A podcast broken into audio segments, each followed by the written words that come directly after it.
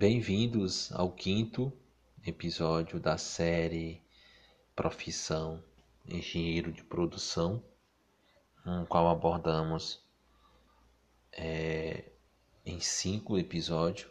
Né? Esse será o último. É, sabemos que essa profissão tem um mercado bastante amplo, mas também bastante competitivo. É, é aí que entra, né? A pós-graduação. E aqui eu vou mencionar para vocês as principais pós-graduações para engenheiros de produção, é, visto que a grande competição no mercado de engenheiros do Brasil é sempre importante após a graduação que o profissional busque se especializar em alguma área. É, normalmente isso ocorre através de, de cursos de pós-graduações que, além de promoverem mais conhecimentos teórico e prático, dão título acadêmico para além do bacharelado. Ou seja, né, as pós-graduações é uma forma de o engenheiro de produção se especializar em uma área específica, na área que ele se identifique e que ele goste mais. E com isso o currículo dele se torna mais atraente, mais robusto perante o mercado de trabalho. É, essa especialização que eu vou mencionar aqui para vocês é bastante comum de que engenheiros costumam buscar, que é a engenharia de segurança do trabalho. Ou seja, nela o profissional aprende mais a fundo os conceitos relacionados à higiene, saúde e segurança do trabalho, como também métodos de prevenção de acidentes, as normas regulamentadoras, além de também pincelar algumas questões relacionadas ao meio ambiente.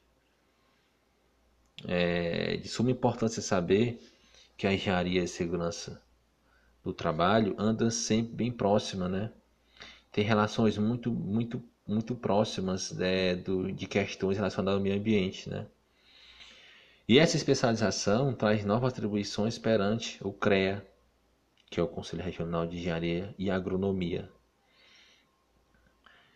E também o profissional especialista nessa área, independentemente da engenharia na qual é formado, pode né, assinar como responsável.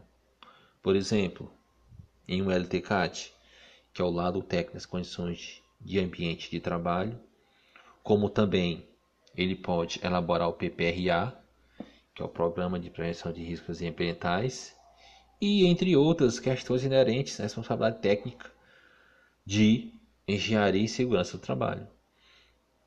É, podemos perceber ao longo destes cinco podcasts que o profissional é, engenheiro de produção, ele tem uma chance, né, um, uma oportunidade, tem um leque é, de pós-graduações, né, para ele escolher a área que ele quer, a área que ele goste, é, para adquirir conhecimentos, né, técnico ou teórico, enfim, né, é, para deixar cada vez mais o seu currículo, né, seu conhecimento mais robusto o tornando assim mais competitivo né, e mais preparado para o mercado de trabalho.